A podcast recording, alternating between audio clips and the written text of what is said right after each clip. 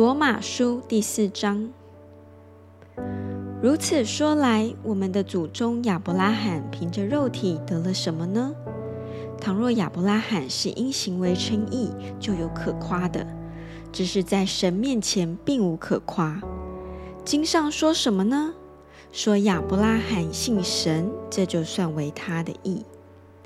做工的得工价，不算恩典，那是该得的；唯有不做工的，只信称罪人为义的神，他的信就算为义。正如大卫称那在行为以外蒙神算为义的人是有福的。他说：“得赦免其过、遮盖其罪的，这人是有福的；主不算为有罪的，这人是有福的。”如此看来，这福是单加给那受割礼的人吗？不也是加给那位受割礼的人吗？因为我们所说亚伯拉罕的信就算为他的义，是怎么算的呢？是在他受割礼的时候呢？是在他未受割礼的时候呢？不是在他受割礼的时候，乃是在他未受割礼的时候，并且他受了割礼的记号，做他未受割礼的时候因信称义的印证，叫他做一切未受割礼而信之人的父，使他们也算为义。又做受割礼之人的父，就是那不但受割礼，并且按我们的祖宗亚伯拉罕未受割礼而信之踪迹去行的人。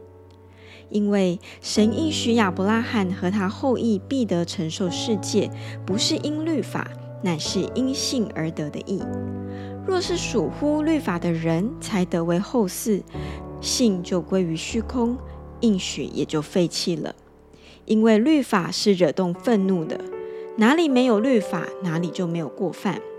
所以人得为后嗣是本乎信，因此就属乎恩，叫应许定然归给一切后裔，不但归给那属乎律法的，也归给那效法亚伯拉罕之信的。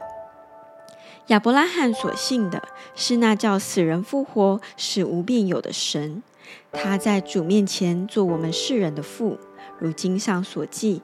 我已经立你做多国的父。他在无可指望的时候，因信仍有指望，就得以做多国的父。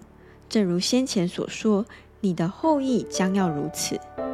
他将近百岁的时候，虽然想到自己的身体如同已死，撒拉的生育已经断绝，他的信心还是不软弱，并且仰望神的应许，总没有因不信心里起疑惑。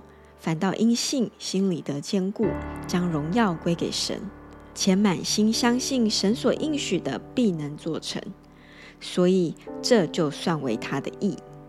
算为他义的这句话，不是单为他写的，也是为我们将来的算为义之人写的，就是我们这信神使我们的主耶稣基督从死里复活的人。耶稣被交给人，是为我们的过犯。复活是为叫我们称义。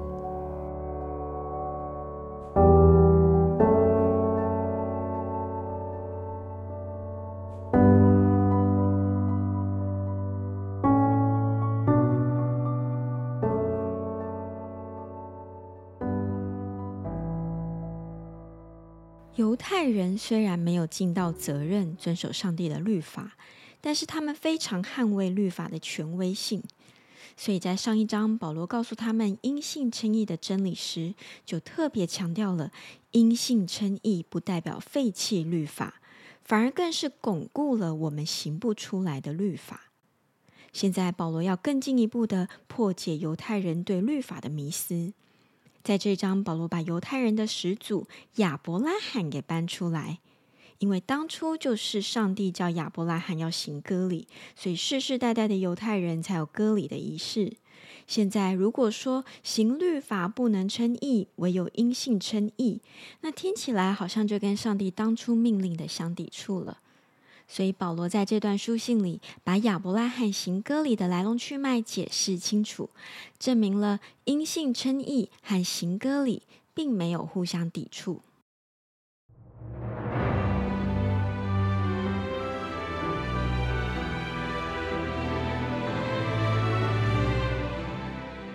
亚伯拉罕 （Abraham），他原本的名字叫做亚伯兰 （Abraham） 在他七十五岁的时候，上帝呼召他离开本地本族富家，去到迦南，那是上帝应许要赐福给他的地方。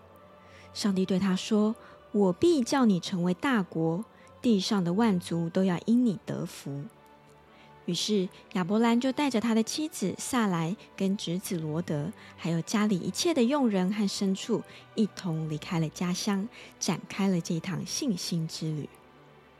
当他们好不容易走到了迦南地，就发现这块应许地上竟然已经住了好多人了。怎么会这样呢？我想这时候亚伯拉罕应该非常的错愕，因为上帝这个时候马上就显现，跟他说。我要把这块地赐给你的后裔。亚伯兰听了，当场就筑了一座坛敬拜上帝。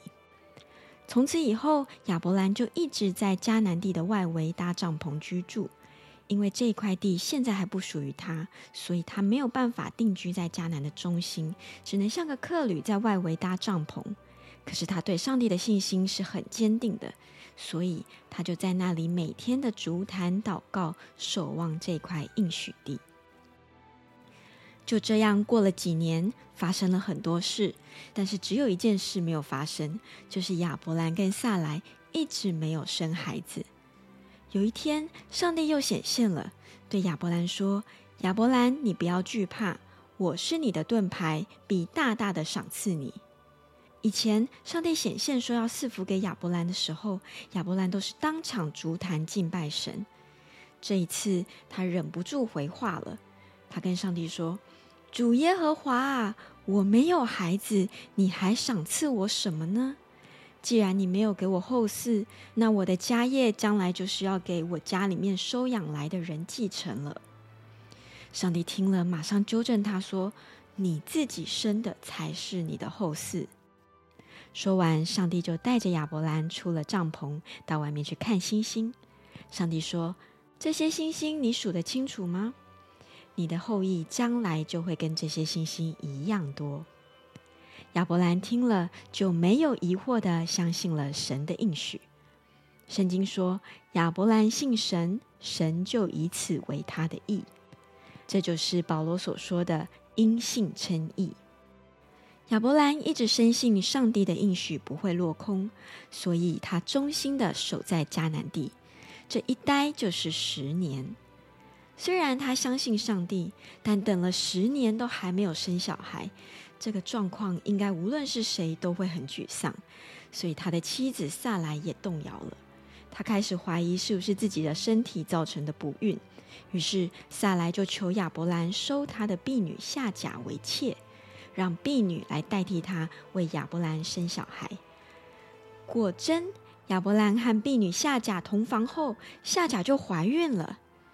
在亚伯兰八十六岁的时候，与夏甲生了一个儿子，叫以实玛利。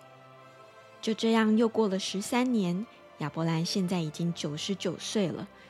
有一天，上帝再一次的向他显现，对他说：“我是全能的神。”你当在我面前做完全人，我就与你立约，使你的后裔极其繁多。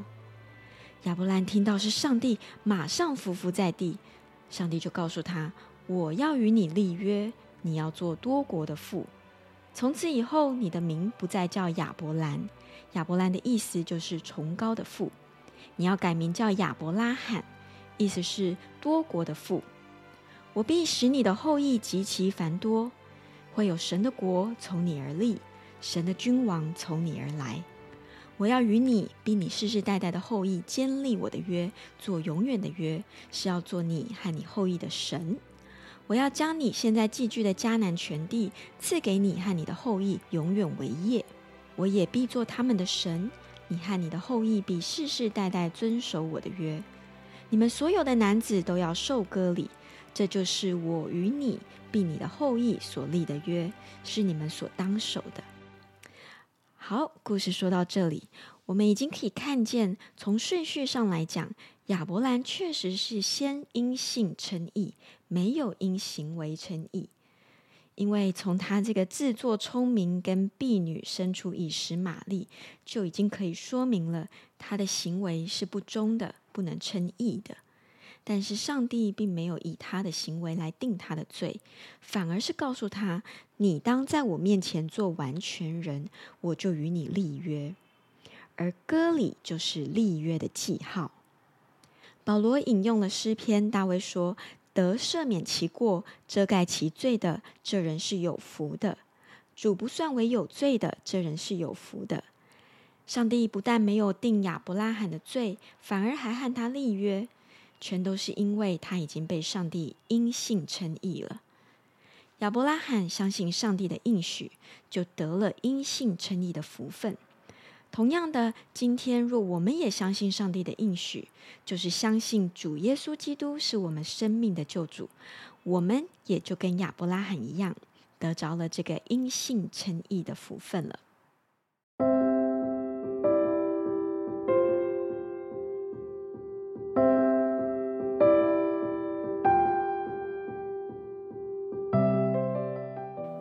福音三章十六到十八节说：“神爱世人，甚至将他的独生子赐给他们，叫一切信他的不至灭亡，反得永生。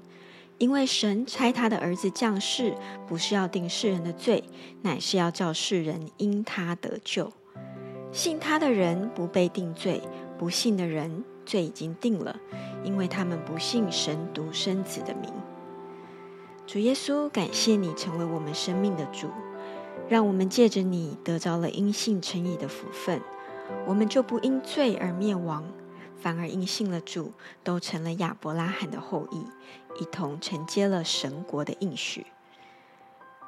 主啊，你来帮助我们，让我们都能持续保持对你的信心，耐心的、谦卑的等候你的应许。